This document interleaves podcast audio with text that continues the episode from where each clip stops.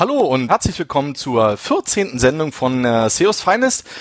Am Start wieder mal SEO Deluxe, Marcel Charkösi. Ein bisschen erkältet bin ich, also es kann sein, dass mir der ein oder andere Huster bzw. Nieser rausrutscht. Ja, nachdem ich die ganze letzte Woche wirklich crank im Schrank gelegen habe, bin ich jetzt aber doch einigermaßen wieder fit, um ein cooles Interview zu führen und habe mir dazu auch wieder einen richtig coolen Gast eingeladen. Bin froh, dass er da ist bei mir im virtuellen Studio. Also ist ja nicht wirklich da, weil wir nehmen ja per Skype auf, wie die meisten von euch wissen. Genau. Und zwar habe ich wieder ein, ja, ein tolles Urgestein quasi gefunden, jemand, der viel zu erzählen hat. Und zwar keinen geringeren als den Thomas Zeithammel. Herzlich willkommen, Thomas. Hallo Marcel, grüß dich. Hallo auch an euch da draußen. genau. Thomas, wir hatten uns, wir haben uns, lass mich mal überlegen, wo haben wir uns kennengelernt? Im, im Bus zur letzten CEO Campix haben wir uns, glaube ich, das erste Mal bewusst kennengelernt, oder? Kann das sein? Ja, genau. Also da waren wir auch nebeneinander gesessen und ja, so haben wir uns kennengelernt damals. Und das ein oder andere Bierchen gezischt, glaube ich, sogar auf der Hinfahrt. Oder was die Rückfahrt? Ich weiß Kann mich da genau. an nichts mehr erinnern. genau. Thomas, viele kennen dich ja. Ich sage jetzt immer Thomas, aber eigentlich kennt man dich vielleicht besser als Tom. Das heißt, ich werde jetzt vielleicht auch einfach Tom sagen, weil es ja, ja dein, dein Spitzname ist. Genau, viele ja. kennen dich ja vielleicht bei SEO Ratio. Das ist ja deine, deine Company quasi. Genau, richtig die du noch mit dem Kompagnon treibst. Da kommen wir aber später dazu. Äh, genau, an dieser Stelle müssen wir gleich den Kollegen Seokratie ein bisschen schelten. Ja, der Thomas arbeitet nicht bei Gipfelstolz, ja, wie der Julian beim letzten äh, Stammtisch vermutet hat. Nein, es ist Thomas Zeithammel von seoratio.de. Ja, genau. Er war ähm, schon spät und hatte schon Bier und ja, vielleicht war er auch hungrig und ja, aber ich habe ja auch eine dabei. Verbindung zum Stefan. Da kommen wir vielleicht auch später nochmal dazu. Ja. Richtig, richtig. Der Julian ich hatte ja auch eine Verbindung mit dem Stefan. Also Ich glaube, wir waren alle gut dabei. Ähm, genau, wir wollen den Julian auf jeden Fall ganz lieb grüßen und natürlich alle anderen, die beim letzten Stammtisch hier in München auch dabei waren, bei den SEO-Nomaden auch super natürlich organisiert vom Julian, also dafür nochmal ganz großes Lob. Ja, also wollen wir Im Hofbräuhaus, gell? Also hm. im Hofbräuhaus, richtig, oben im, im Zimmer. Wie ist das Zimmer nochmal? Der rote Salon. Oh ja. Äh, Münchner Zimmer, keine Ahnung. Also auf jeden Fall oben, ja, nicht unten mit den mit den Japanern, sondern wirklich oben im eigenen Zimmer. Das war schon ziemlich cool, muss ich sagen. Richtig, genau. Tom, jetzt wollen wir natürlich ein bisschen was über dich erfahren. Genau. Das heißt, ich fange wie immer ganz klassisch mit deinem Lebenslauf an, äh, den ich hier auf Xing sehe. Äh, und ich würde sagen, du erzählst uns einfach mal ein bisschen das erste, was ich hier sehe. Zum Beispiel deine, deine Ausbildung als Softwareentwickler bei der Konzept GmbH. Ja, was hast denn da Spannendes gemacht? Die Lehre. Also ich habe wirklich Studium angefangen, also im klassischen Weg halt Informatikstudium, habe dann gemerkt so, ach, das ist irgendwie Physik, ist gar nichts für mich und bin da auch ein bisschen hängen geblieben. Mit Mathe hatte ich auch meine Probleme und habe dann eben über einen guten Kumpel eben mitgekriegt, dass die Concept GmbH eben ja Auszubildende sucht und habe mir gedacht, ja gut, okay, in die Programmierung wollte ich eh rein und bin dann eben, habe mich dort vorgestellt. Die haben, das war auch ein ganz lustiges Gespräch, weil die eben damals gefragt haben, ja, kannst du das, kannst du das, kannst du das und ich immer so, nee, noch nie gehört, äh, nee, kenne ich nicht. RPG AS400, nö, never, never gehört. Und dann hockst du halt da und dann sagt er, okay, dann fang ich halt am Montag an. Ja, und das war halt irgendwie so echt klasse damals. Das war eine sehr kleine Firma. Wir waren damals zehn Entwickler und ein Marketing-Mensch im Endeffekt. Deswegen hat das auch so ganz schlecht funktioniert, weil die Leute hatten die beste Software der Welt, aber halt konnten es nicht verkaufen. Und die Firma ist dann zwei Jahre später übernommen worden, eben von einer Firma, die Brain International hieß. Brain International war eigentlich so ein Pendant zu SAP, bloß ein bisschen ja. kleiner. Und bin dort eben in den Bereich dann auch reingekommen, musste dort eben auch ein bisschen Beratung machen und äh, halt auch viel programmieren. Und ja, das war so die, so die erste, so meine Ausbildung und halt mein Werdegang, sag ich mal, okay. bis ich dann eben 2000 ausgestiegen bin aus dem Bereich SAP-Beratung, war einfach dann nicht so mehr das ja, also die neue Zeit halt von Internet und Webseiten und so weiter, das hat sich ja auch schon ein bisschen durchgesprochen, auch zu mir. Und deswegen bin ich dann auch irgendwie so Java und HTML-Programmierung wollte ich ja lernen und bin dann eben damals zu BMW gekommen, also zur Firma Softlab. Ja. Das war dann auch mein Einstieg zur SEO-Branche. Also ja, das war damals auch recht lustig. Wir hatten da so einen Car-Configurator ja. gebaut und dieser Car-Configurator war alles in JavaScript gebaut und das war halt recht schwer für die Suchmaschinen damals JavaScript noch zu interpretieren und so weiter. Okay. Und dann hieß es ja, einer muss sich halt drum kümmern, dass wir auch gefunden werden. Und ich hatte zu dem Zeitpunkt einfach meine Aufgabe schon erledigt. Und dann hieß es, ja gut, dann macht's halt der Zeithammel. Und dann mhm. habe ich ein bisschen rumgeforscht und habe dann eben auch schon Suchmaschinen-Tricks gefunden. Wobei das Gelaber in dem Forum einfach noch zu, zu schwer war. Also das habe ich einfach nicht verstanden. Und bin dann halt so auf, ja, ein bisschen so halt in die ganze Szene reingerutscht. Das war halt 2001. Ja das war so der, mein Einstieg. Deswegen so richtig ja immer mit den Dinosaurier in dem, in dem Bereich, da gab's noch nicht so viele. Also es war halt echt ein überschaubarer Rahmen von Leuten. Also war Stefan Fischerländer, mhm. Thomas Bindel oder auch Markus Kellermann, das waren so die ersten, Thomas Mintnich, das waren so die ersten Kontakte, die ich da überhaupt in diese Szene reinbekommen hatte. Ja, das war, ja, das war so der, der Quereinstieg. Also es gibt ja so viele, die sagen, sie sind schon seit 15 Jahren dabei und mhm. seit 30 Jahren Interneterfahrung und so. Richtig. Ja, bei mir ist es halt leider wirklich so, was es nicht besser macht, aber halt äh, man, man hat halt auch schon viel durch. Ja. Ja, das, das stimmt allerdings Tatsache. Ja. Man liest das wirklich immer dann, dann noch, vor allem auch zehn Jahre Social Media Erfahrung, wo man dann immer denkt, was ist da los? Ja, also haben die Leute die Zeitreise erfunden? Man weiß es nicht. Was hast du denn da programmiert eigentlich? Also was hast du an Programmiersprachen gelernt oder mitgebracht?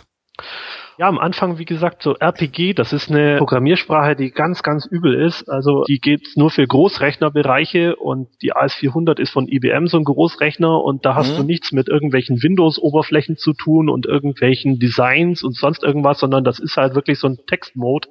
Und so wie die Eingabeaufforderung unter, unter DOS oder unter damals Windows, ja, wo du halt wirklich noch keine Fenster hattest, keine Icons zum Klicken und so weiter, das ist halt wirklich alles testlast, textlastig gewesen. Und ja, da haben wir eben Anwendungen programmiert, dass halt zum Beispiel Bekleidungsunternehmen ihre ganzen Bestellungen abwickeln können, dass die okay. halt wissen, ja, ich muss den Stoff bestellen, da habe ich nicht mehr viel auf Lager, also so eine Lag, so eine Warenwirtschaft eigentlich hintenrum. Ja, cool. Und wie gesagt, das ist halt auch in, in RPG, habe dann später eben auch Java programmiert, bei BMW dann eben. Das war dann eben so die zwei Sprachen, die ich dann am, am ehesten auch erlernt hatte. Und früher in meiner Jugend habe ich natürlich Basic programmiert und äh, mhm. äh, daher bin ich auch zur Programmierung dann insgesamt gekommen, weil die ganzen Leute, also meine Kids, meine Freunde damals im Endeffekt, die hatten halt alle einen C64 bekommen. Ja? ja. Und mein Vater hatte damals nicht das nötige Geld, um mir auch so ein C64 hinzustellen. Und dann musste ich halt, im Endeffekt hat er dann mal bei der NCR Platinen mitgenommen, die halt so nicht mehr gingen, hat die damals noch selber gelötet, um mir halt so meinen ersten Computer so quasi selber zusammengebaut, aus Schrottteilen halt von der NCR damals. Ja, ja cool. Und ja, und das war halt super geil für mich, weil die anderen hatten einen C64 und ich hatte einen IBM-kompatiblen PC mit DOS 5.0. Danke. Also ich meine, das willst du halt als Kind nicht haben. Du möchtest spielen und ich habe dann so GV Basic Hefte bekommen von meinem Vater, wo ich dann die Spiele abschreiben konnte, wo dann irgendwie so 10.000 Zeilen Code drin waren. Du halt irgendwie in Zeile 14 schon den ersten Fehler hattest, weil du halt gar nicht geblickt hast, was du da schreibst. Ja. Richtig, richtig.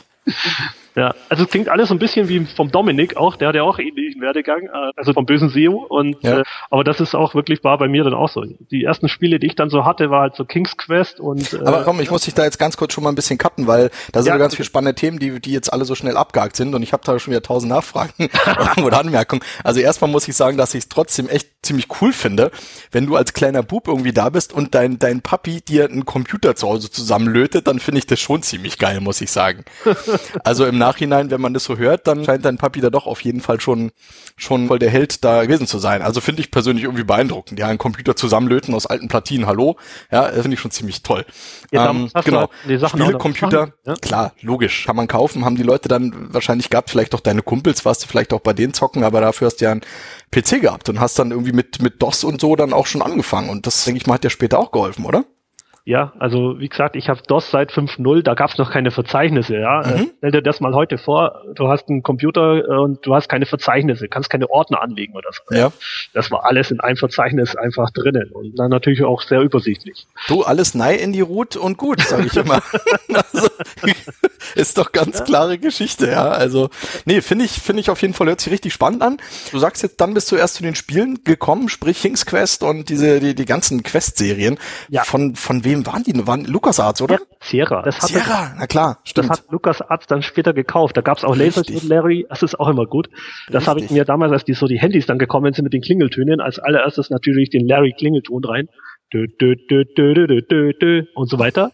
Und das war halt okay. so lustig, weil wenn du in der Straßenbahn oder in der U-Bahn hockst und jetzt geht die Melodie los und es drehen sich drei Leute um, dann weißt du genau, die haben das Spiel auch gespielt. Ja. Genau. Und die waren alle minderjährig und ja, immer männlich. die meisten. So habe ich aber auch Englisch gelernt, gell? Darfst du nicht vergessen. Du, äh, du lachst, aber ich habe tatsächlich auch mit Computerspiel Englisch gelernt. Also ich habe mit dem Kumpel, wir haben immer King's Quest gezockt. Da waren wir, keine Ahnung, acht Jahre oder irgendwas, ich weiß es gar nicht mehr. Und einer hat gespielt und der andere saß mit dem, mit dem Wörterbuch immer daneben. Genau. Und hat dann übersetzt, hier, nimm mal den Löffel. Was heißt ein Löffel? Da hat der andere geblättert, ah, oh, Spoon, okay, take Spoon. Und als wir dann irgendwie in die fünfte Klasse gekommen sind, dann haben wir uns echt gelangweilt und natürlich totgelacht, weil die kamen dann mit so Lulli-Vokabeln an. Und wir haben halt wirklich schon alles gewusst. Also, das, es gibt viele Leute dann, sag ich mal, in unserem Alter oder aus der Generation, die Tatsache so Englisch gelernt haben. Ja, durchaus. Und ist auch cool, irgendwie.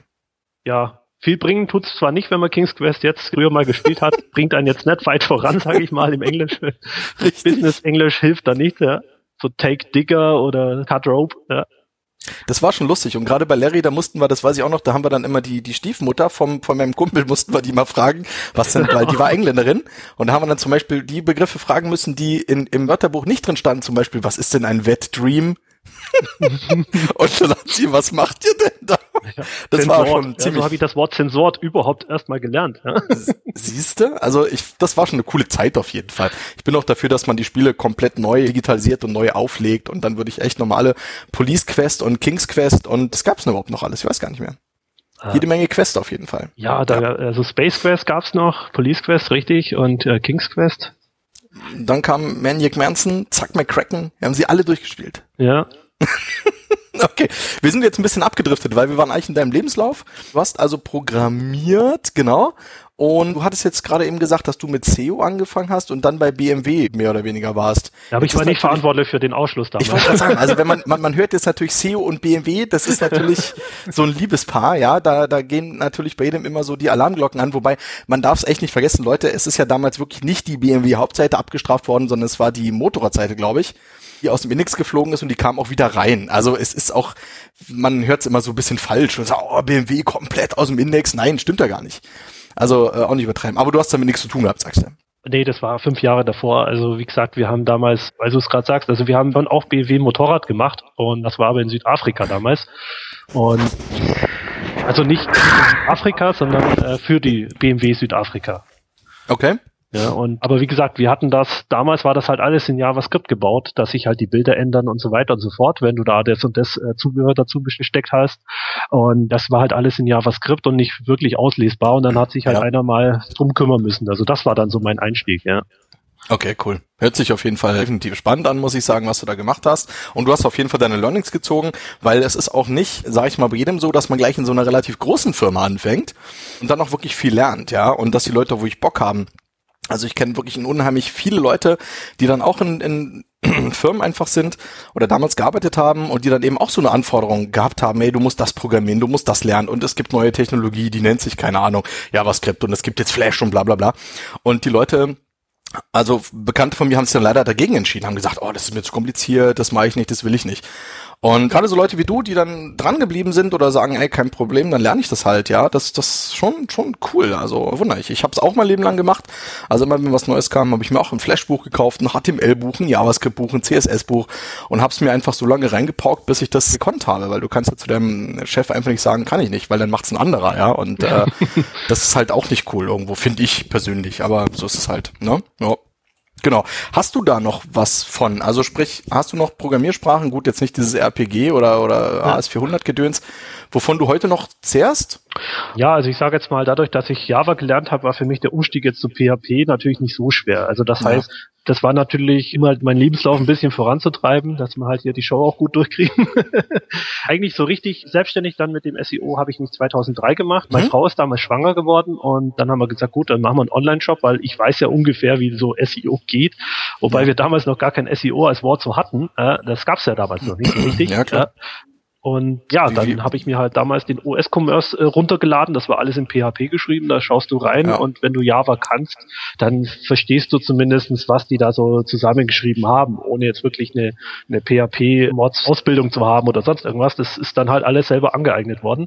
Und wie gesagt, auch 2003 hat PHP an, und für sich ja auch komplett anders ausgeschaut als jetzt. Jetzt ist es auch objektorientiert und du kannst PHP-Code so schreiben, dass es keiner mehr blickt. Und früher war es halt wirklich Spaghetti-Code von oben nach unten, Zeile eins und dann ging's los und bis runter und dann war es durch, fertig. Ja. Und das war halt schon leicht zu lernen. Ja. Okay.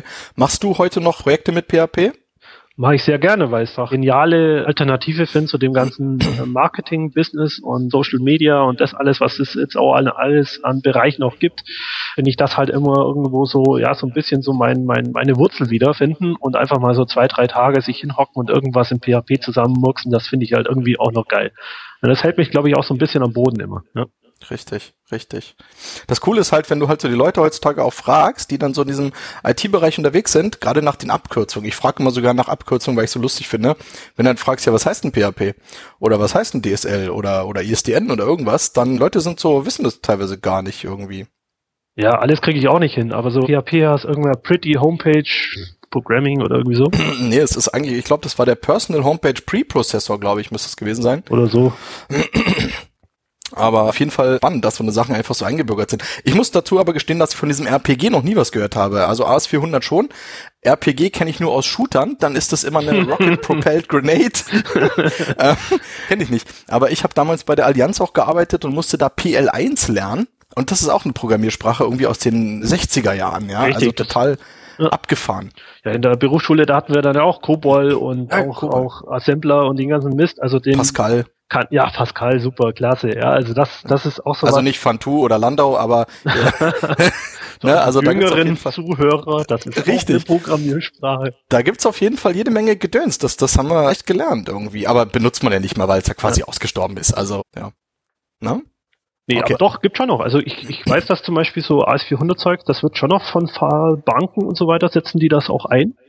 Und auch ABAP ist ja so eine Programmiersprache von SAP, also damit kannst mhm. du jetzt noch richtig gut Geld verdienen, weil es halt keine Sau mehr macht. Also du bist halt einer der drei Spezialisten in Deutschland oder so bei RPG wahrscheinlich jetzt. Ne? Richtig. Das stimmt allerdings. Genau deswegen musste man damals eben auch diese Programmiersprache da bei der Allianz neu lernen, weil die einfach auf so riesige Datenmengen zugreifen von den Kunden her, dass diese modernen Systeme die gar nicht mehr verwalten können. Und diese alte Programmiersprache, diese PL1 konnte das eben. Und dann wurde man halt quasi auch ein halbes Jahr erstmal komplett natürlich angelernt, weil es ja einfach keiner mehr kann. Ne? Und Spezialisten suchst natürlich, logisch. Wer lernt heutzutage privat oder irgendwie äh, auf der Schule eine Programmiersprache aus den 60ern. Ich muss ganz kurz mein Mikrofon ausschalten, um mal ordentlich abzuhusten. Ah, wieder da, weil wie gesagt, ich bin noch ein bisschen erkältet. Aber hab so eine coole Mute-Taste an meinem Mikrofon. Gut, okay. Hört sich auf jeden Fall interessant an. Das heißt, du benutzt es ja auch noch heute, gerade bei Piwik, da kommen wir auch noch mal später zu. Mhm. Dann bist du in diese SEO-Branche reingerutscht. Wie war das mit deinen Kontakten? Du hast vorhin ein paar Namen jetzt genannt. Wie hast du die Leute da kennengelernt? Hast du die angeschrieben? Hat man sich mal getroffen oder sind die auf dich zugekommen? Jein, also das war so alles ein bisschen eine Mischform. Wir hatten damals Suchmaschinentricks als erstes Forum hier in Deutschland und dann auch eben Abacus, die sind 2003 auch gestartet, glaube ich. Da war es damals so, dass bei Abacus 20 Leute angemeldet waren. Ich war dann irgendwie der 23. oder 25. Dann gab es noch drei Test-User oder so. Ja. Äh, daher kennst du natürlich, ist das, war das auf einer ganz anderen persönlichen Ebene. Natürlich. Und äh, Stefan Fischerländer hat damals einen Stammtisch, Stammtisch kannst du nicht sagen, also wir haben uns auf der Systems in München getroffen, waren damals eben sechs Leute, unter anderem eben Thomas Bindel und Thomas Mintnich und Markus Kellermann und mhm. äh, eben Stefan Fischerländer, ich und äh, noch einer Birdie 60, da weiß ich den Namen aber leider nicht mehr. Wenn er zuhört, soll er sich mal wieder melden. Die 60, der war aber nicht 60, oder? Äh, nee, nee, nee. War eher Bauchumfang oder so, glaube ich. Also der war, nee, keine Ahnung, ich glaube, er war 60er-Fan. Okay. Ja, da habt ihr euch dann getroffen? Genau, und es war dann irgendwie halt mal Nachmittag, wo wir uns Papier reingeleert haben und es war recht lustig und ein kleiner Kreis. Und das war so der, wo ich halt im Endeffekt die ersten Kontakte hatte. Die anderen Kontakte haben wir dann eigentlich alle über Abacus oder eben über Suchmaschinentricks an, angeschrieben. Ja. Weil bei Abacus, da habe ich natürlich auch sehr viele Sachen gefragt, die ich bei Suchmaschinentricks damals nicht verstanden habe. Das war einfach, da haben die schon drüber gesprochen bei Sachen, also jetzt auch die Leute, die es, die Jüngeren werden es nicht mehr kennen, aber es gibt Leute halt, die damals noch echte Pionierarbeit geleistet haben, unter anderem halt Suchknecht oder auch St. Neu oder so, die da halt wirklich nochmal hier ja, on top einfach viel geilere Sachen noch damals auch gestemmt haben oder gemacht haben, von dem, wo viele jetzt heute noch gar nicht wissen, was die damals eigentlich gebracht haben und so weiter. Ja. Und so ein PA8 mal schnell zu züchten oder so, das waren so die Testversuche, die da halt in den Foren noch abgegangen sind, wo man dann gelesen hat und gar nicht verstanden hat, was die da überhaupt auch machen. Und das habe ich dann bei Abacus am Anfang nachgefragt, weil da hast du halt mhm. auch eine gute Antwort bekommen und konntest dann halt irgendwann auch mal selber Fragen beantworten und das war halt dann so quasi so dieses Erfolgserlebnis, oh, ich habe was gelernt Und das war halt dann schon genial. Also das habe ich halt damals intensiv auch genutzt. Ich habe, glaube ich, bei Abacus auch über 1000 Beiträge oder so geschrieben und habe da zum Beispiel auch meinen damaligen SEO-Mentor, den ich vielleicht hier schon äh, grüßen möchte, ist der Mario Götze aus Hamburg. Mhm. Und äh, mit dem habe ich dann ja auch sehr viel gemacht. Also so gerade meine dunkle Phase, so 2004, 2005, wo man dann auch wirklich mit Spam noch gut Geld verdienen konnte und wir da Pseudosumas, ja, Pseudosumas gebaut haben und so weiter. Das habe ich alles mit Mario damals zusammen gemacht. Und das war damals halt echt, da habe ich so viel gelernt, was ich halt jetzt noch auch, auch verwenden kann. Ja. ja, aber die Frage ist ja, funktioniert es heute noch? Nee, aber dass es nicht mehr funktioniert, es liegt halt auch teilweise an den Leuten, die es damals gemacht haben. Also sonst hätte Google halt überhaupt keine Möglichkeit oder hätte überhaupt keinen keine Dringlichkeit gehabt, darauf irgendwie reagieren zu müssen. Also ja. Thomas Bromley, der hat einfach damals nur noch IPs in den Index geschoben und das war halt einfach nur geil. Also die konnten halt dann die IPs nicht mehr rauskriegen. Also die können halt nicht eine komplette IP C-Klasse oder D-Klasse sperren. Also das geht halt nicht. Die können es halt nicht mehr verfolgen und das war halt was, wo sie dann irgendwie halt auch in den Griff haben kriegen müssen. Genauso wie es halt früher, wo ich angefangen habe, waren halt Backlinks wichtig, so viele wie möglich und rein die Anzahl der Backlinks war wichtig. Ich bin halt noch mit Seiten gut ins Ranking gekommen, wo ich mir halt einfach aus einem Forum irgendwann mal einen Footer-Link gebucht habe, der auf 1000 Unterseiten angezeigt wurde und ja. damit hast du halt Platz eins bei DVD-Player erreicht oder so Mist, also wirklich, ja. Und das deswegen ist halt Google auch so gut geworden, weil halt eben solche Leute wie wir damals halt das ausprobiert haben, die Grenzen ausgelotet haben und Google sich dann halt was überlegen musste, wie sie das irgendwie halt verbessern können. Das denke ich nämlich auch. Also es ist ja so, wir haben natürlich, sind ja auch viel Kritiken äh, oder Kritikern ausgesetzt, die einfach sagen, ah, die SEOs, die, die spammen nur rum, die machen die Suchmaschinen kaputt, die verfälschen die Ergebnisse. Aber es ist ja wirklich äh, meines Erachtens auch so, dass du immer Leute brauchst, die dieses System in irgendeiner Weise gamen können und wollen, damit dann eben der ich sag mal so Hersteller jetzt, ja, oder in dem Fall eben Suchmaschinentreiber Google, äh, dann quasi auch darauf reagieren kann und vielleicht dann eben auch eine Verbesserung herführt, ja. Das ist ja wie wenn, keine Ahnung, einer bringt ein Auto raus und dann fahren 99 Leute damit brav zur Arbeit und einer nimmt das Ding und fährt aber voll Rallye und heizt und blöd und alles und deckt dann aber auch Schwächen auf und dann wird's halt verbessert und das ist halt schon gut irgendwo. Und ich finde auch nicht alles gut, was Google macht und Google findet natürlich nicht alles gut, was wir SEOs machen, aber das ist halt so ein Miteinander und ich denke mal, viele Neuerungen sind auch durchaus durch die SEO-Szene international natürlich, jetzt nicht nur Deutschland, das wäre wär total Quatsch, äh, entstanden, ja. Und das ist schon, schon gutes äh, Miteinander auch. Man will ja auch miteinander besser werden. Und nicht, wir sind ja, wir, wir arbeiten ja nicht gegen Google, das ist ja auch Quatsch. Also wir optimieren ja für den User auch irgendwo, ne? Wow. Ja, Außerdem, warum soll ich denn die Hand abbeißen, die mich füttert? Also das ist halt auch wieder, Richtig. ich meine, die ganzen CEOs jammern immer, wenn es Updates gab und so weiter. Aber es ist halt wirklich, wir leben durch Google und wir leben von Google. Natürlich wäre es genial, wenn halt Bing auch noch ein paar Marktanteile hätte oder so, dass du halt nicht nur dieses Monopol bedienen musst und dort halt wirklich und vielleicht auch dann Chancen hast, in anderen Netzwerken ein bisschen auch zu überleben oder halt im Endeffekt dich durchzusetzen. Aber so ist es halt wirklich, man lebt von Google, alle SEOs leben von Google und muss halt schauen, wie ich es halt am besten mache, dass halt Google mich lieb hat. Ja. Da hast du vollkommen recht. Weil ich muss ganz fairerweise sagen, ich lebe ja gar nicht von Google, sondern ich verkaufe auf der Straße hier selbst gepresste Zitronenlimonade mhm. und läuft. Ja, also wie Bombe. Nein, ähm, du hast ich natürlich vollkommen recht. Ich habe mit äh, Küssen versucht für einen Euro, aber hat auch nicht geklappt. okay, gut. Das ist natürlich, warst du wahrscheinlich dann, ja, warum eigentlich? Falsche, falsche, falsche Gegend oder so. Muss einfach die Anzahl der Kontakte erhöhen, ja, wie Timon Hartong gesagt hat, einfach die Anzahl der Kontakte erhöhen, dann hätte es bestimmt geklappt. Ja, oder rasieren. oder, genau, oder mal rasieren, ja. Hört sich auf jeden Fall nicht schlecht an. Also da bist du ja früh eingestiegen, hast viele Leute einfach kennengelernt und dann auch Sachen ausprobiert, was einfach auch extrem wichtig ist. Was ich immer heute sage auch, gerade diese neue Generation von CEOs, die, die nachrückt, die Leute lesen mir zu viel, die machen selber zu wenig. Also es gibt ja mittlerweile schon CEOs, die haben kein eigenes Blog, die haben keine eigene Webseite und ich frage die dann, wo testest du irgendwas? Ja, habe ich doch aber bei Systrix gelesen. Ich so, was ja, aber ja, also was da vom halben Jahr stand oder vom Jahr, muss ja heute nicht mehr funktionieren. Das gilt natürlich für alle Blogs, weil das Wissen veraltet ja wie verrückt im Internet, ist ja logisch. Und finde ich schwierig halt, sage ich ganz ehrlich. Aber passt schon. Also ihr seid da wirklich die Pioniere. Ich sage jetzt bewusst ihr, weil da zähle ich mich gar nicht mit dazu, äh, die da wirklich Sachen ausprobiert haben. Und ja, vielen Dank dafür. Also klar, weil von eurem Wissen damals, da zehrt ja die ganze nachfolgende äh, SEO-Generation, zu der ich mich ja auch zähle. Also schon, schon cool, ja. Ja, wie gesagt, das war halt natürlich auch sehr viel Technisches dahinter und das ist, glaube ich, auch das, was den heutigen Leuten sehr viel fehlt. Also jetzt ohne da irgendwie Kritik oder sonst irgendwas, aber die, es kommt halt doch viel mehr SEO-Leute, die kommen jetzt richtig aus dem Marketing heraus oder aus anderen Bereichen. Und die SEOs, die halt angefangen haben, das waren halt vom Autoschlosser bis hin zum, was weiß ich, Kleingärtner, die irgendwie, oder halt auch Arbeitslose, ja, die halt irgendwie keine Zeit hatten und irgendwie sich gedacht haben, mach, mit dem Internet muss ich doch auch irgendwas verdienen lassen. Und das waren aber die, die da auch wirklich mit Herzblut dann dabei waren. Und ich sage jetzt mal, die, die ich von der Zeit noch kenne, das sind halt lauter auch wirkliche Nerds, die halt, die kriegst du nachts um drei auch noch ans Rohr. Also das ist wirklich schon mhm. extrem, ne? weil die halt auch dem Business einfach leben. Ne? Gut, jetzt waren die Leute natürlich auch noch ein bisschen jünger. Du sagst ja selber, du hast auch Kind oder Kind der? Ich habe zwei mittlerweile. Mhm. Also da vermute ich jetzt mal, dass du auch nicht mehr bis nachts um drei am Rechner sitzt. Auch da habe ich nämlich meine Ruhe. okay, gut. Ja. Also auch nicht mehr so häufig natürlich. Man hat auch andere Verpflichtungen und Richtig. so weiter. Aber man muss das schon schauen, dass man das irgendwie auch natürlich dem, dem Business auch unter Dach und Fach kriegt. Deswegen Richtig. jetzt, wie gesagt, mit der Agentur ist das auch wieder ein bisschen anders, als wenn du das halt irgendwie privat für dich selber machst. Ja. Ganz klar. Also man muss auch dazu sagen, es ist wirklich ein knallhartes Business geworden. Und auch die Leute, die früher wirklich locker im Pullover rumgelaufen sind, haben heute auch einen Anzug an. Das, das ist wirklich so, definitiv. Die Konkurrenz ist groß. Jeden Tag, wenn ich morgens mein Internet einschalte, sozusagen, sind wieder fünf neue Agenturen am Start und versprechen einem natürlich das Blaue vom Himmel runter das ist nicht zu unterschätzen. Und ja, auch diese Pionierzeiten sind vorbei. Also dieses easy, ich, ich muss ganz ehrlich sagen, ich habe selber diese Zeit verpasst, wo man wirklich easy im Internet Geld verdienen konnte. Da ich habe auch eigentlich zu spät damit angefangen mit Affiliate, mit AdSense und so eine Geschichten. Weil kommst du auch noch aus dieser Zeit, wo es für einen AdSense-Klick fünf Dollar gab?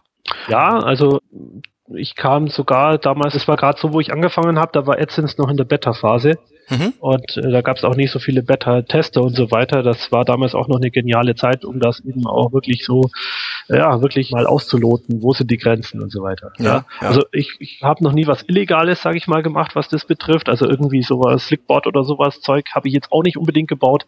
Wir haben natürlich schon einen Scheiß gemacht. Also das ist halt wohl wirklich jetzt nicht unbedingt den super Mehrwert für den User hatte, aber im Endeffekt jetzt nicht irgendwie durch gehackte Server oder sowas irgendwie da versucht, Besucher drauf zu knallen oder so. Ja, okay. Aber das war damals halt schon eine einfache Zeit, weil du mit wenigen Tricks eigentlich noch viele Sachen dann auch machen konntest. Das Problem war halt bloß, dass das Geld dann auch natürlich lockt irgendwann und dann machst du halt das, was bei einer Domain geht, halt dann gleich, das skalierst du dann nach oben. Und Richtig das war, glaube ich, dann auch das, warum es mich ganz schön auch zerlegt hat dann teilweise und auch andere natürlich, die SEO-Größen, die man halt so auch kennt, sage ich mal, die einen großen Namen haben, die hatten halt auch schon damals auch ziemlich viele Leichen im Keller. Also das darf man halt einfach nicht vergessen, aber das war einfach für Business. Und das war halt natürlich schon, AdSense war die Haupteinnahmequelle da und deswegen musstest du halt schauen, darüber Geld zu machen, was dann halt auch wieder schwieriger war, weil wenn du halt Spam-Projekte hattest, die halt viele Besucher gebracht haben und die alle in einem AdSense-Account waren, dann war halt der AdSense-Account mal gleich wieder auch zu. Und das geht, glaube ich, heute passiert das halt nicht mehr so häufig, wie es halt damals noch war. Ja. Wobei da hatten sie es einfach überschaubar. Hast du, sind dir dann AdSense-Konten quasi verbrannt? Jein, also ich hatte ein AdSense-Konto, das komplett dicht gemacht wurde. Ähm, vielleicht auch kurz, wir waren im Urlaub, wir haben damals auch so, ich habe 10, 10, 15 neue Webseiten hochgestellt, bin dann heimgekommen, habe in meinen AdSense-Account reingeschaut und haben mir gedacht, boah, so geil, diesen Monat irgendwie schon 700 Euro eingenommen. Es war der 6. September und dann haben wir gedacht, irgendwie heute 700 am 6. September, okay, das wird gut. Und also September stimmt nicht, es war glaube ich Juni oder so. Und das und, müsste auch noch D-Mark gewesen sein, oder? Hallo, ja, nee, es war schon Euro. Ah, okay, na gut. Ach so, na gut, okay. Ja, das war schon 2004, 2005. Ja, da gab ah, alles Euro klar. Ah, okay, ja. Und das war dann halt richtig geil. Und dann warst du halt irgendwie so auf dem, auf dem Trip, dass wir halt dann auch gesagt haben, mit Familie und Kind und so weiter, ja, als Haus und so weiter. Das ist halt dann der nächste logische Schritt. Ja, also Haus, Grundstück gekauft im September und im Oktober haben sie mir halt 700 Webseiten aus dem Index genommen. Ja, und die Einnahmen halt von fünfstelligem Monat auf null runter. Das war dann natürlich schon, wo du dann durch die Decke gehst, wo du halt erstmal gar nicht weißt, so, oh je, und was jetzt, gell? Also die Situation hatte ich dann natürlich auch. Okay. Ja. ja, was, wie hast du reagiert? Oder beziehungsweise war das jetzt dann schlau, sich da zu verpflichten entsprechend? Ja, ich kenne das halt. Also man, man ist natürlich immer dabei, man gibt das Geld aus, was man ehrlich gesagt noch gar nicht hat. Ja. Das ist normal, macht jeder Mensch. Schwierig. Wie hast du reagiert? Ich bin zu einer Agentur gewechselt. Das war mein Einstieg damals in, ins Agenturgeschäft, wo ich dann gesagt habe, okay, ich weiß ja auch viel und jetzt neue Webseiten zu projektieren und das wieder den kleinen Scheiß zu probieren, das funktioniert halt jetzt nicht mehr weil sie mich halt eh auf den Kicker hatten und im Endeffekt halt, ja, so bin ich zu Stefan Fischerländer gekommen, der auch eine Firma hat, die hieß Zerto. Also das war auch, wo er eben die Keyword-Datenbank und Suchmaschinentricks.de drüber laufen hat lassen. Und wir haben das zusammen dann hochgestemmt, haben bis zu fünf Mitarbeiter dann auch aufgestellt, waren jetzt nicht so die klassische Agentur, die halt wirklich aufs Endkundengeschäft gegangen ist, sondern der Stefan hatte natürlich sehr viele Kontakte, auch über Neomo, auch sehr, seine eigene Suchmaschine, wo er auch sehr viel Erfahrungen damit gesammelt hat und im Endeffekt wir dann halt auch gesagt haben, wir machen halt jetzt wirklich für einen großen Kunden dann eben auch ein, ein schönes SEO-Projekt. Mhm.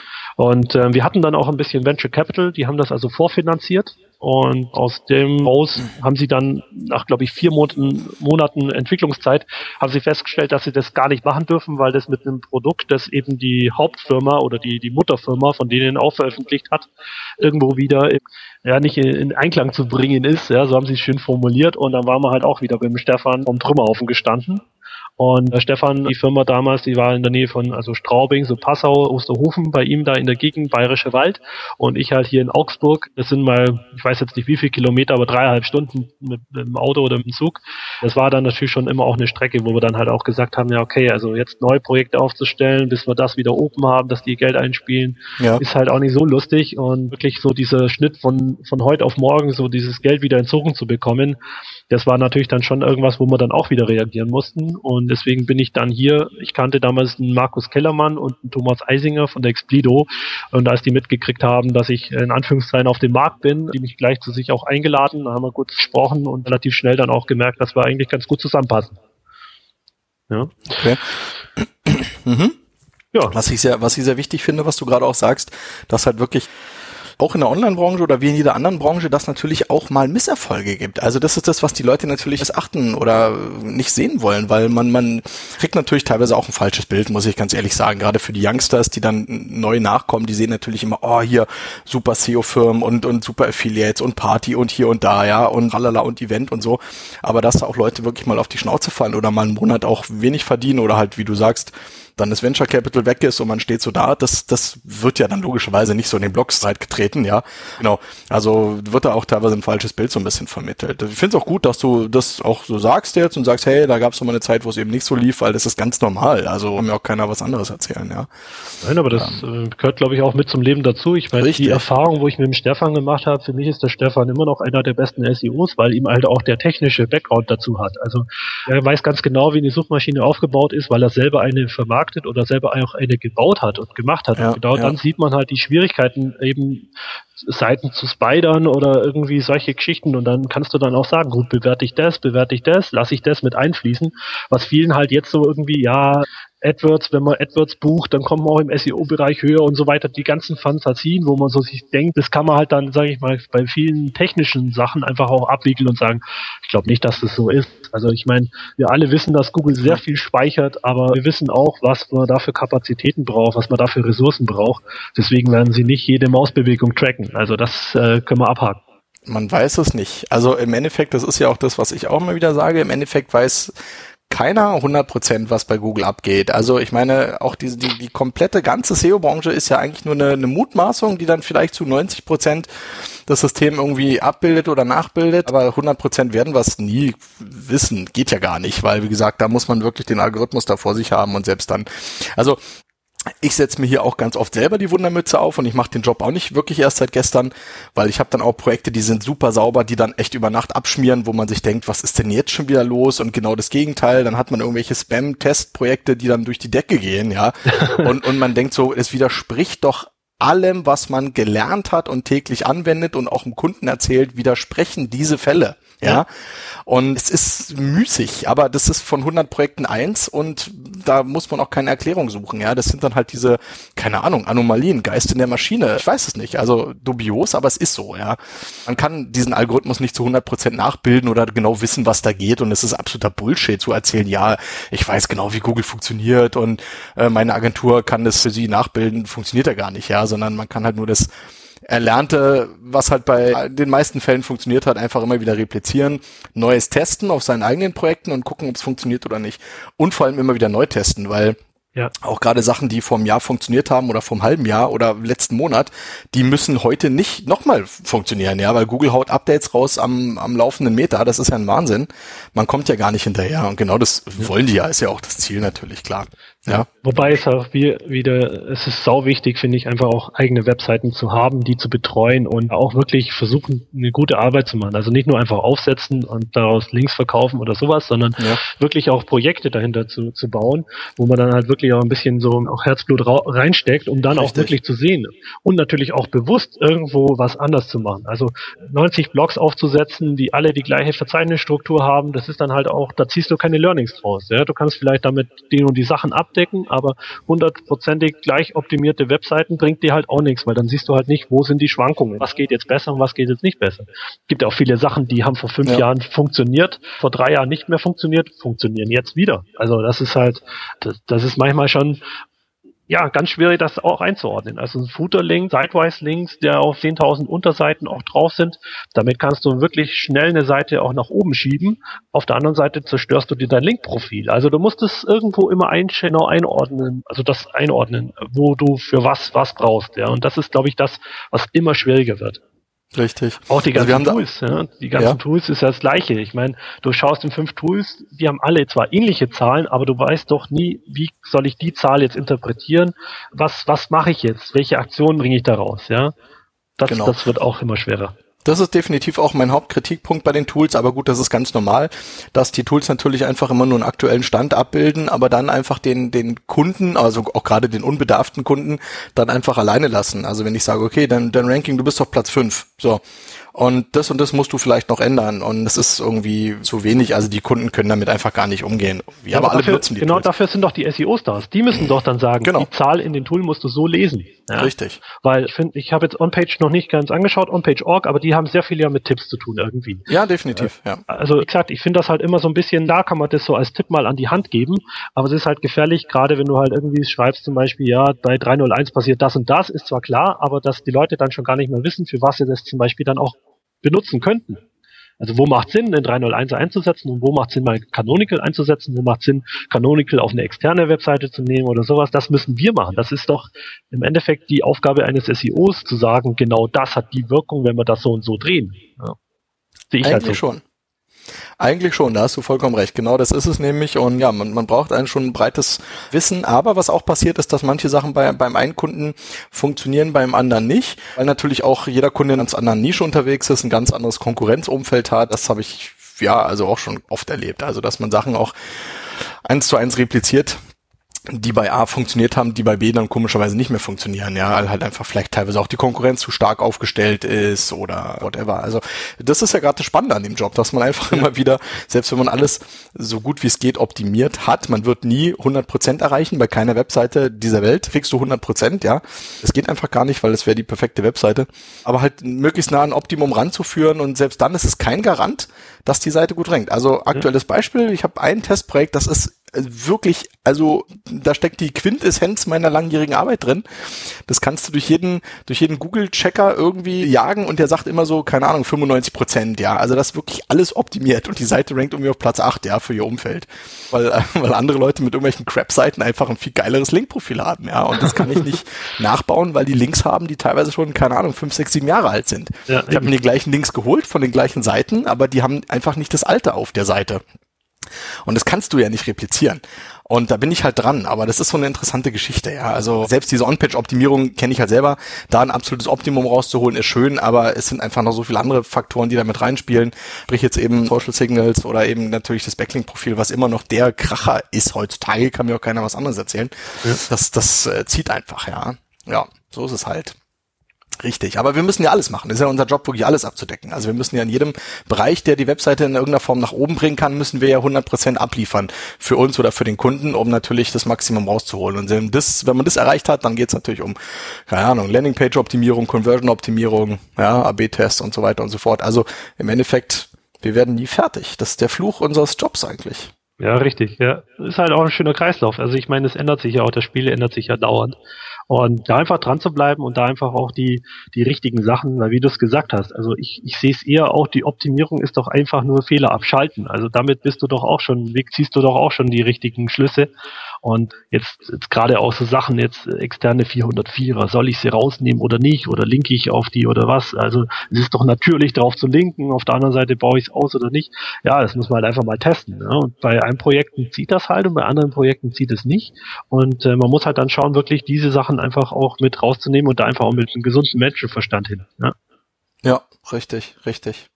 Das ist es halt. Also im Endeffekt, man braucht wirklich die Erfahrung und man muss einfach ganz viel testen, testen, testen und schauen. Und ob man das jetzt selber ausprobiert oder in, in ja fundierten SEO-Blogs einfach nachliest oder auf Fachmessen sich mit anderen unterhält. Also man kriegt auf jeden Fall schon einen ganz guten Eindruck. Aber man muss dranbleiben. Also wenn man hier stehen bleibt in dem Bereich, dann ja, ich meine, wir sind keine Tischler, die, wo sich alle 100 Jahre mal irgendwie der Trend ändert. Ja, dann sind's mal halt Barockstühle und dann Rokoko und dann Neuzeit irgendwie oder so. Sondern bei uns ist es halt so, Internet ist so ein krass schnelllebiges Medium. Da sind ja, was war irgendwie drei Monate sind wie ein Jahr oder so? Wie war da die Umrechnung? Ich habe keine Ahnung mehr. Also Darum bin ich ja schon Dinosaurier in dem Bereich. Wir sind Dinosaurier, ich glaube auch irgendwie. Wir sind hier, das ist äh, Jurassic Theo Park, ja, ist das quasi. Thomas, wir wollen aber ein bisschen Jetzt sind wir, haben wir eine coole Grundsatzdiskussion und so, aber wir driften ein bisschen ab, weil wir wollen ja auch über dich was erfahren. Gut, Lebenslauf ist jetzt wahrscheinlich, äh, haben wir auch relativ gut durchgesprochen. Du bist dann zu Explido, ne? Mhm. Genau. genau. Magst du uns darüber ein bisschen was erzählen? Ja, gerne. Noch kurz? Also ja, also Splido, ich war dort, äh, habe dort eben meinen jetzigen Kumpan von der SEO Ratio kennengelernt, Herrn Timo Hahn. Und ja, wir haben uns auf Anhieb auch gleich verstanden. Wir waren dort ein relativ kleines SEO-Team, die eben auch sehr, ja doch, namhafte Kunden auch hatten. Und das war halt für mich auch natürlich so ein Anreiz zu sagen, okay, ich bin bei einer der größten Agenturen in, in dem Bereich halt SEO tätig und kann dort auch große Kunden machen. Ich meine, da hast halt eine ganz andere Hebelwirkung. Da schaltest du mal die Session-IDs aus der URL raus und schon geht die ab durch die Decke wie nichts. Ja, und das sind so die Sachen, wo ihr immer gedacht habe, ja, das wäre auch mal genial, so große Sachen auch zu, zu betreuen oder zu machen, um einfach auch selber, weil, wie gesagt, Seiten selber betreut habe ich natürlich immer bei mir nebenbei. Also ich habe ja auch selber einige Projekte, die ganz gute Rankings auch haben. Oder ja, und das ist eben dann nochmal dieses Kundengeschäft auf der anderen Seite gewesen. Und das habe ich dann ja. auch viel von zu Hause auch machen können. Und wie gesagt, also Explio hat ja eben, denke ich mal, einen ganz guten Namen auch in der Branche, sollte auch jeder kennen, der neu einsteigt. Machen natürlich super auch im SEA-Bereich, glaube ich, ihre Kernkompetenz auch liegt. Da sind, machen sie einen richtig geilen Job und haben da auch eigene Tools, wo sie Sachen sehen, die halt andere auch nicht so sehen. Also gibt's halt auch drei, vier große Softwarebuden, die das wirklich super, also DC Storm oder auch um, Thomas Bindel gibt's also super Refine Labs oder sowas, das, das auch genial ist. Schon ein paar Lösungen, die man da auch einsetzen kann. Da hat Expedo einfach auch, da sind die mit dabei, ja. Im SEO-Bereich, wie gesagt, das ist, war halt für uns damals mit dem Timo mir nach kurzem Kennenlernphase auch gemerkt, der Timo wollte dann auch raus, wollte auch selber was auf eigene Beine stellen und wir haben uns einfach vom ersten Moment auch super verstanden und dann haben wir auch gesagt, gut, okay, ein paar Bier, ja du, dann lass uns doch mal zusammen was machen und dann machen wir das ein bisschen anders als eine Agentur. Wir machen das im Endeffekt so, dass wir das ein bisschen aufteilen. Das heißt, ein bisschen Kundengeschäft, paar eigene Projekte und vielleicht eigene Tools, die wir dann auch an den Start bringen. Ja, und so aufgestellt haben wir uns dann auch und haben jetzt 2010 eben gegründet im August und ja, sind jetzt zwei Jahre schon am Markt. Ja, und so was wir mitkriegen, haben wir einen ganz guten Ruf auch an der, an der Szene und ja. das freut einen doch. Ja, also dafür, dafür macht man dann den Job auch gerne. Ja. Wie sieht's aus mit der, mit der Auslastung, sage ich jetzt mal, an Kunden? Also es, ist, es wird definitiv in der nächsten Zeit ein bisschen mehr werden. Dadurch sind die eigenen Projekte ein bisschen jetzt zurückgestellt, weil wir eigentlich jetzt auch mit der Toolentwicklung dran sind und wir halt auch paar Agenturen haben, die eben unsere Tools auch nutzen und äh, wir uns da auch aufstellen wollen, dass die Tools, die wir jetzt so haben, dann auch Agenturen zur Verfügung stellt. Ja. Äh, das heißt, wir werden die nie für einen, richtig für den Privatbereich da nach draußen geben, weil es einfach auch zu groß ist, was wir da an, an Tools dahinter stehen haben. Aber im Endeffekt wir uns da auf Spezialgebiete wirklich dann nochmal richtig draufgesetzt haben und die auseinandergenommen haben. Okay. Habt ihr denn auch jetzt lange, also Bestandskunden, die ihr lange betreut oder sind jetzt auch dann Neukunden, die anfragen und die ihr noch mit reinnehmt? Wie sieht's da aus? Also wir haben das ein bisschen zweigeteilt. Wir haben jetzt, glaube so mit die bekanntesten Kunden, die wir jetzt haben aus der Region, ist bei uns natürlich die Augsburger Allgemeine. Das ist hier ein riesen, riesen äh, Zeitungsverlag, wo eben auch verschiedene Firmen mit dahinter hängen und um also als Satelliten außen rumschwirren, sage ich mal. Die haben also eine Feuerwehr, ein für Feuerwehr, eine Spezialseite.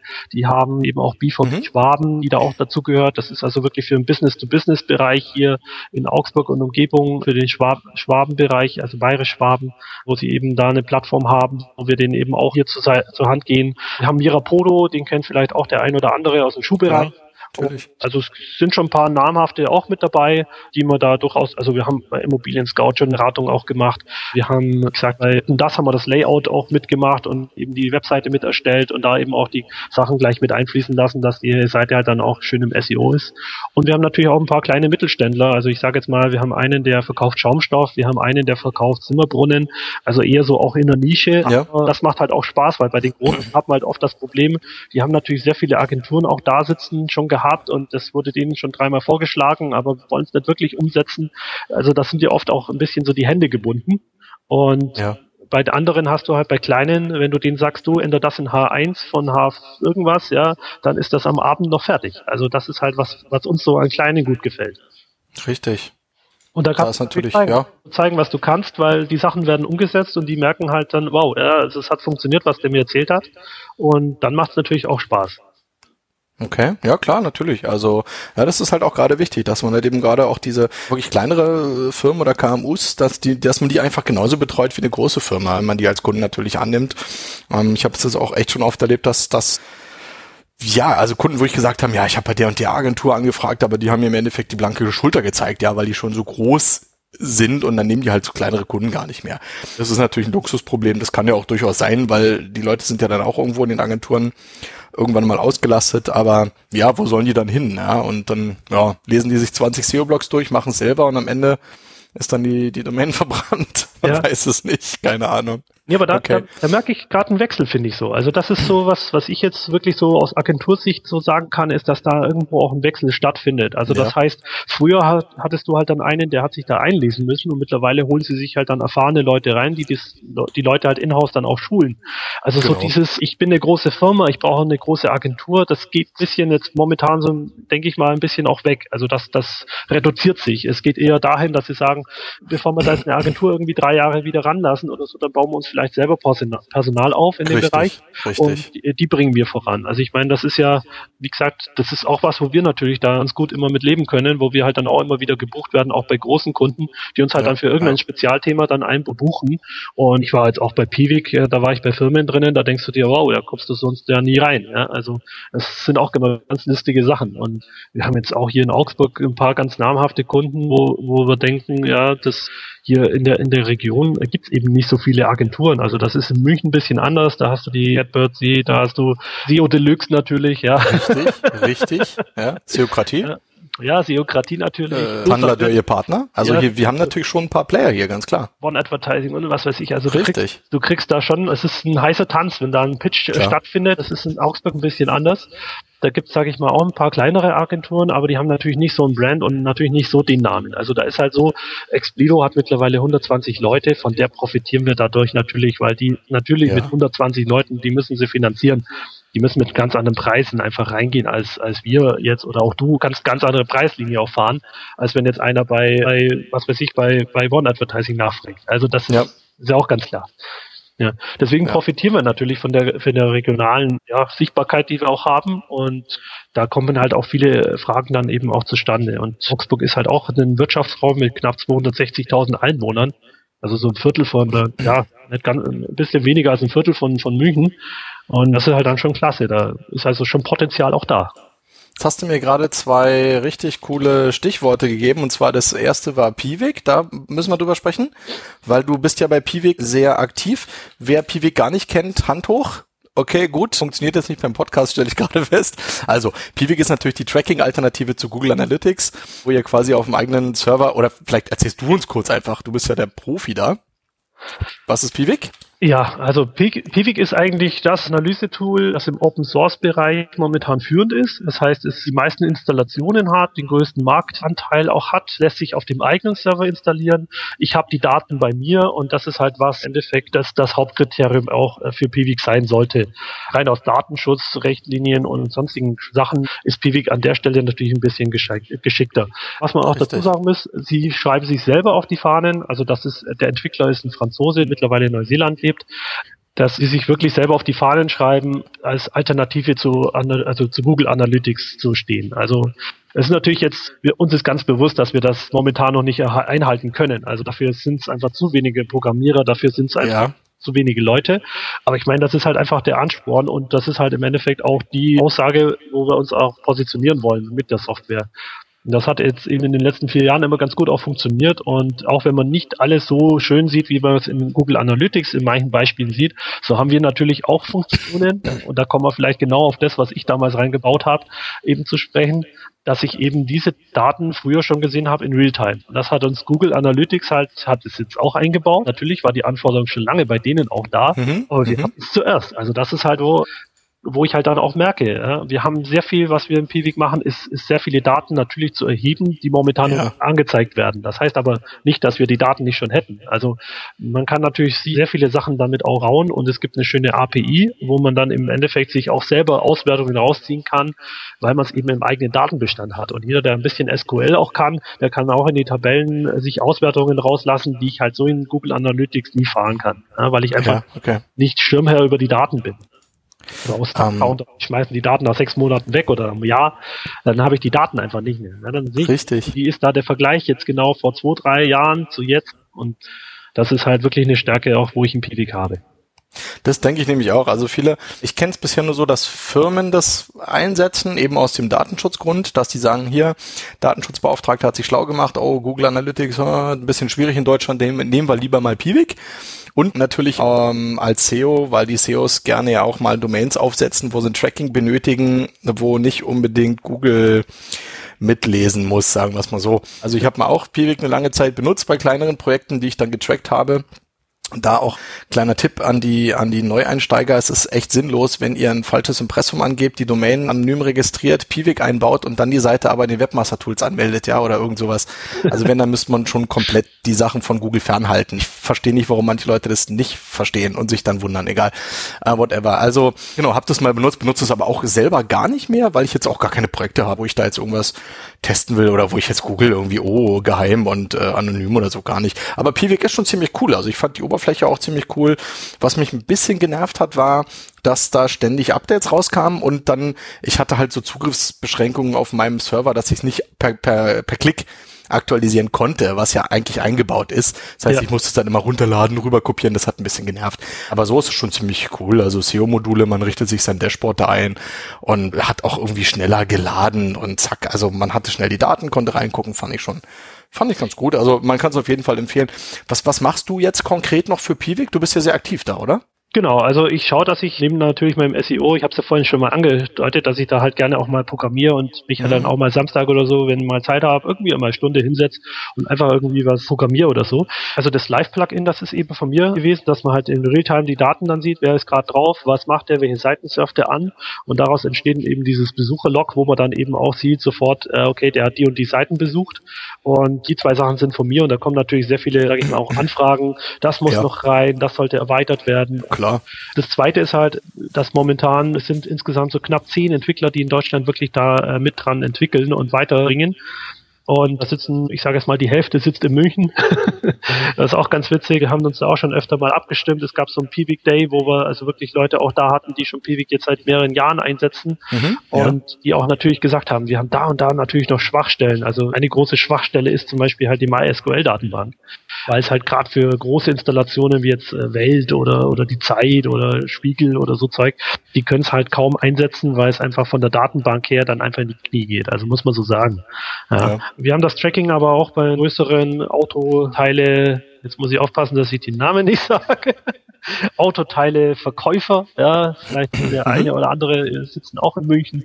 Wie gesagt, da haben wir auch ein Tracking installiert. Die hatten da, ich glaube, so an die 400.000 PIs am Tag drauf, wo Piwik also überhaupt keine Probleme hatte, ja. bis zu einer Installation, mit dem wir knapp, knapp 20 Millionen PIs im Monat tracken.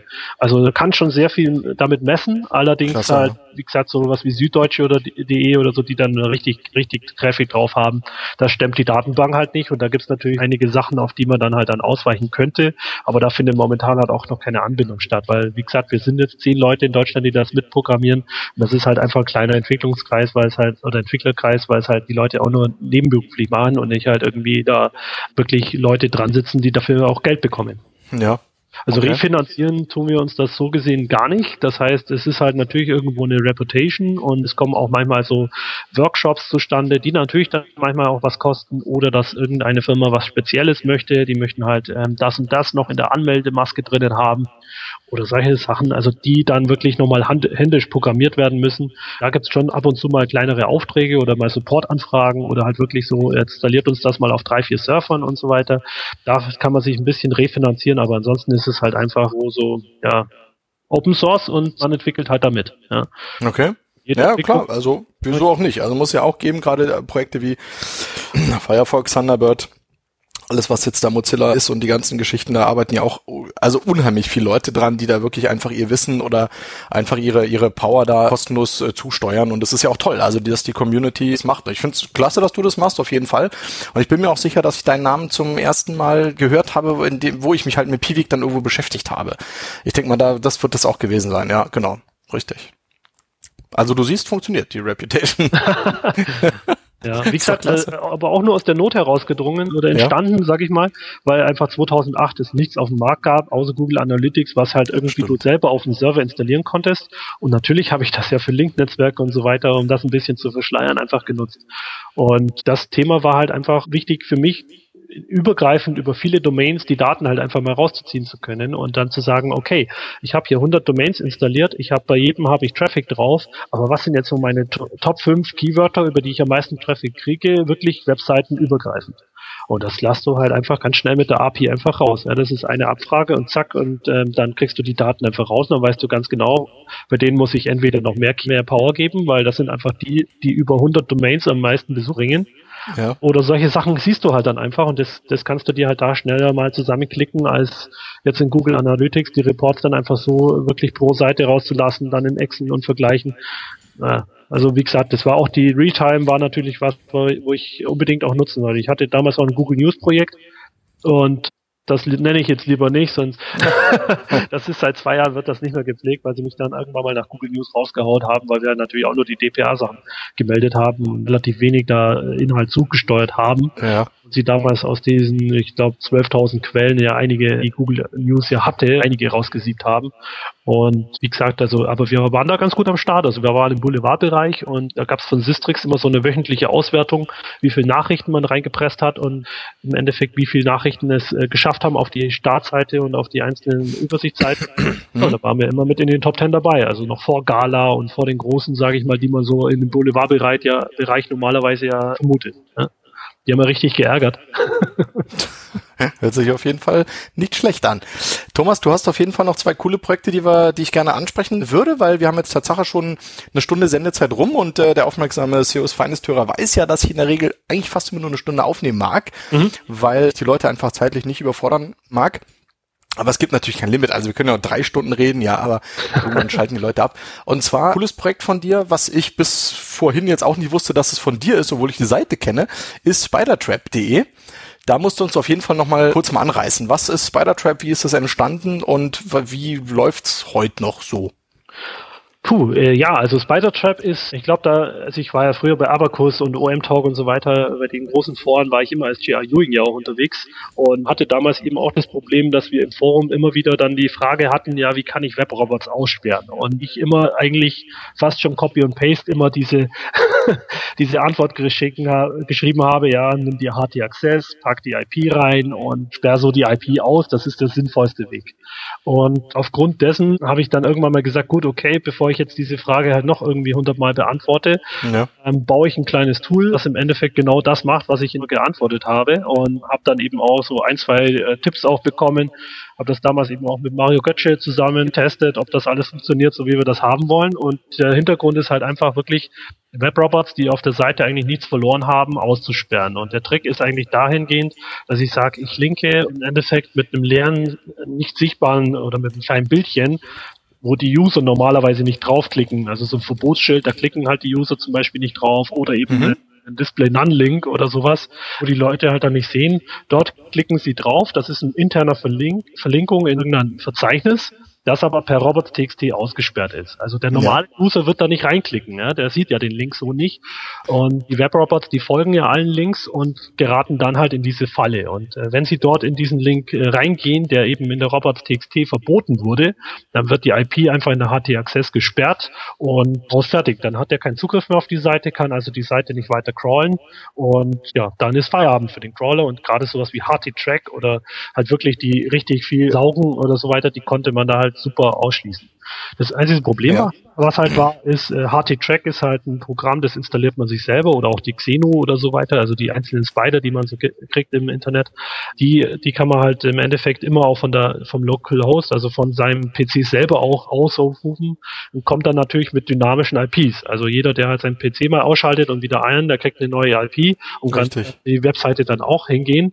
Und dass wir das halt irgendwo verhindern, beziehungsweise dass das halt verhindert wird, wird halt auf dieser Seite eben, wo dann eben sagt, Robert, du bist ausgeschaltet, gesperrt, einfach ein Capture angezeigt, wo der eben eingeben kann, die den Zahlencode eingeben kann und ist dann ganz normal wieder auf der Seite verfügbar. Ja. Beziehungsweise sind auch okay. noch Sachen halt, dass einfach der, die Sperre dann nach einem Tag ausläuft oder solche Sachen. Also das ist damit auch alles machbar. Ja. Funktioniert immer noch, Google ist da wirklich eine der Vorbildfunktionen schlechthin. Also die sind jetzt in die Spider Trap. Also ich krieg, man kann da eine Funktion hinten anschalten, dass ich E-Mails auch bekomme auf eine bestimmte Adresse, um die ja äh, um die halt die zu melden, sage ich mal. Und das, da ist dann zum Beispiel auch drinnen, welche Web-Robot oder welche User-Agent und so weiter. Und hier ist bis jetzt halt noch kein Fall bekannt, wo wirklich Google die Robots.txt missachtet hätte. Ja. Okay. Das mhm. ist bei anderen großen Suchmaschinen leider nicht der Fall. Die sind schon mal öfter reingerasselt. Die einzigsten Fälle, wo ein bisschen so, so zwiespältig sind, also es gab schon mal ein, zwei Fälle, wo Google wirklich reingefallen ist auf die, auf die Spider Trap. Es lag aber daran, dass einfach die Seite nicht verfügbar war und beim nächsten ja. Seitenaufruf halt die Robots.txt nicht ausgelesen wurde. Okay, gut, klar. Was, was im Endeffekt äh, halt einfach eine Fehlerkonstellation von beiden war, also sowohl von der Spider-Trap als auch von Google. Ja? Weil normalerweise müssen sie vor jedem Lesen die Robots anschauen. Das ist aber meistens dann nur einmal ein Cache-Zugriff und wenn die Robots.txt halt nicht erreichbar ist, dann kriegt der Robot halt alles, was er lesen mag. Richtig. Okay, und das, die Spider-Trap ist ein sehr altes Projekt von dir, würde ich sagen. Also ich kenne das schon, das, das, keine Ahnung, das ist ja ewig. Ja, also 2006, glaube ich, ist die entstanden und okay. Wie gesagt, es gab noch eine andere Alternative, die ist dann Bot-Trap. Da haben wir uns ein bisschen so um den Namen gestritten. Stimmt, dann die, die kenne ich Bot-Trap. Das ist eine blaue Seite, kann es sein? Weil die genau, kenne ich, glaube ich, auch. war eine blaue Seite und ja. der Unterschied zu uns war, also zu Spider-Trap war im Endeffekt halt, dass der wirklich eine IP-Liste zusammengestellt hat ich glaube, Airport 1 war seine Kennung. Ich habe keine Ahnung mehr, wie er vom Namen hieß. Das ist auch okay. schon ein bisschen äh, länger her. Auf jeden Fall war, hat der halt einfach die IPs gesammelt, die halt aufgefallen sind. Und ja. äh, das ist halt, wie gesagt, bei gerade dynamischen IPs dann halt immer so ein, so ein Problem gewesen. Ja? Genau. Die, ich habe die Bottrap gerade noch aufgemacht, genau, die kenne ich auch, oder ich kannte dann vielleicht sogar nur die Bottrap irgendwie und egal. Äh, ein cooles Projekt, also ein cooles Projekt auf jeden Fall, was du damals dann auch getestet hast, denke ich mal, und was tatsächlich ja heute noch gut funktioniert. Muss ich mir auch nochmal schauen, ob ich das auch nochmal irgendwo einsetze, vielleicht auf Nee, also es wird halt, wird halt wirklich hauptsächlich noch eingesetzt, also wirklich auch in abgewandelter Funktion oder so. Ja. Die nutzen dann einfach auch die Funktionen, um zum Beispiel IPs in die HT-Access zu schreiben. Ja. Also die binden sich halt dann als, als, als Include irgendwo ein und, und machen, nutzen dann halt einfach nur die Funktionen, die ich damals geschrieben habe. Ja.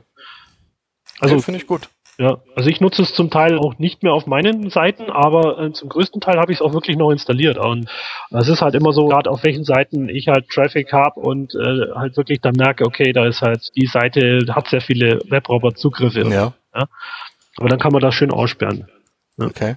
Das ist gerade für größere mit viel Traffic, auch viel Robots drauf rumgurken.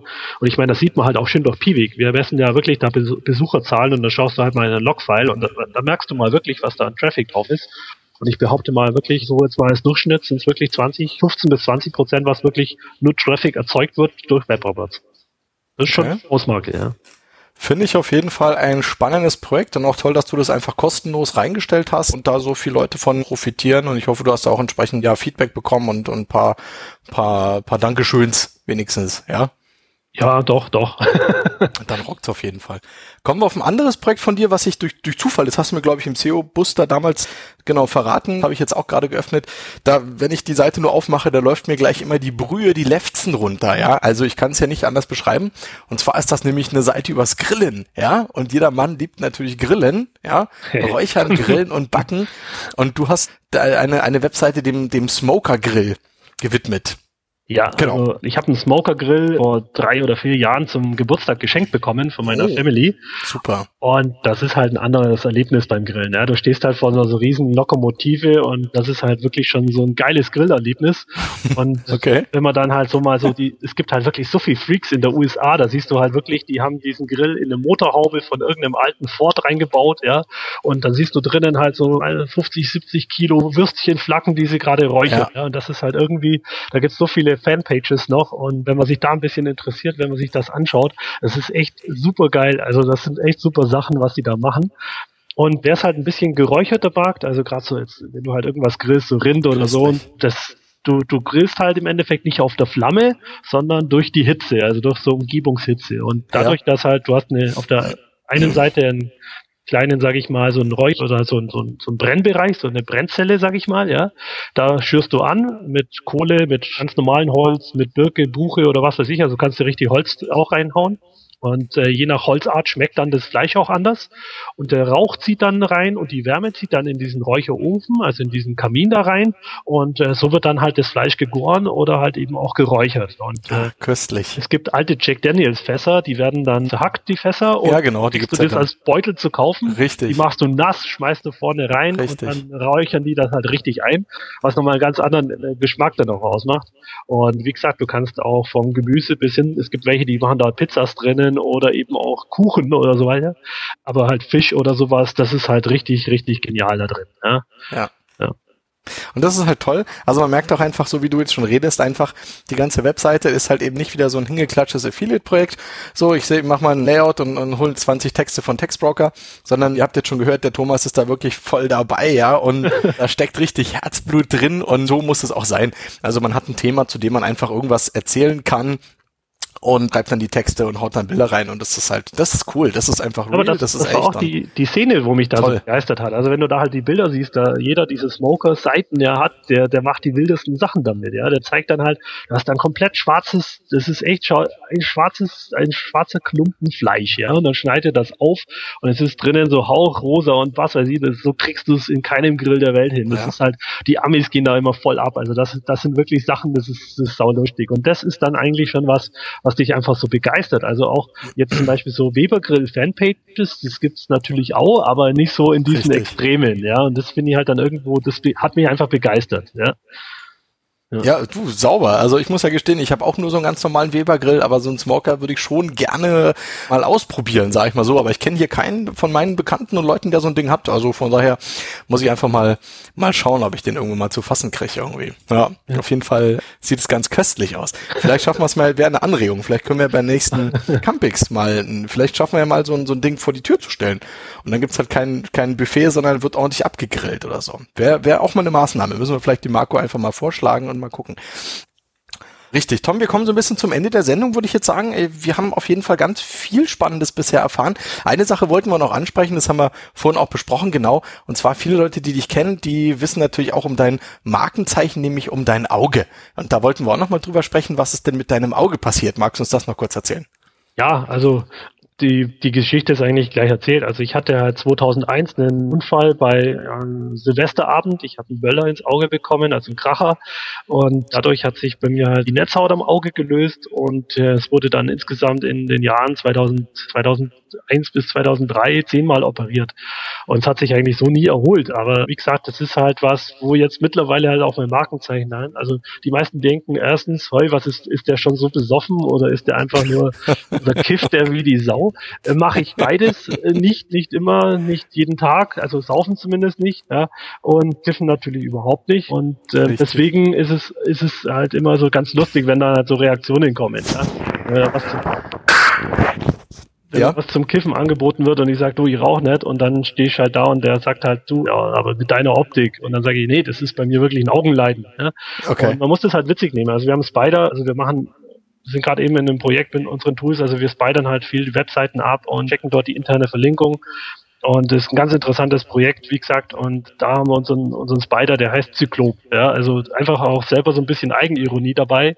Und auch so, was dann eben auch von den, von den Arbeitskollegen früher immer kam, war halt so quasi, ja, du bist ja der, der grüne oder der graue Star der SEO-Branche. Ja, das hat sich dann halt irgendwie durchgesetzt. Ich nehme das halt okay. wirklich mit Humor und die Leute, die mich halt kennen, die kenne ich auch nicht anders. Und es sagt ja auch überhaupt nichts aus über jetzt, was ich, was ich denke oder sonst irgendwas, sondern die Leute fragen natürlich auch. Und es ist natürlich jetzt auch gut, dass dass wir das nochmal ansprechen, weil mich halt dann viele auch gar nicht fragen trauen und auch wissen so quasi, ja, was ist jetzt da los? Und sondern die denken halt wirklich eben besoffen oder bekifft und das bin ich nicht, ja. Also ja, Aber ey, ich muss jetzt ja auch nochmal fragen, also du hast zu Silvester so einen Böller quasi abgekriegt, den irgendjemand geworfen hat. Konntest du da irgendwie dann mal einen Verursacher feststellen oder nicht? Mm, nee, das war leider ja. auf so einem großen Marktplatz, äh, da ging es einfach hin und her und ja, wie gesagt, also ich bin halt Silvester jetzt ein bisschen vorsichtiger geworden. Ne? Ja, klar. Und ja, aber das ist halt shit happens und das ist halt, ich hatte schon immer Probleme mit die Augen und deswegen ist es da einfach, dann passiert Also wenn du dich am Knie, wenn du dich am Knie verletzt, ja, wo fällst du hin aufs Knie, ist ja auch immer ganz klar. Ja. ja.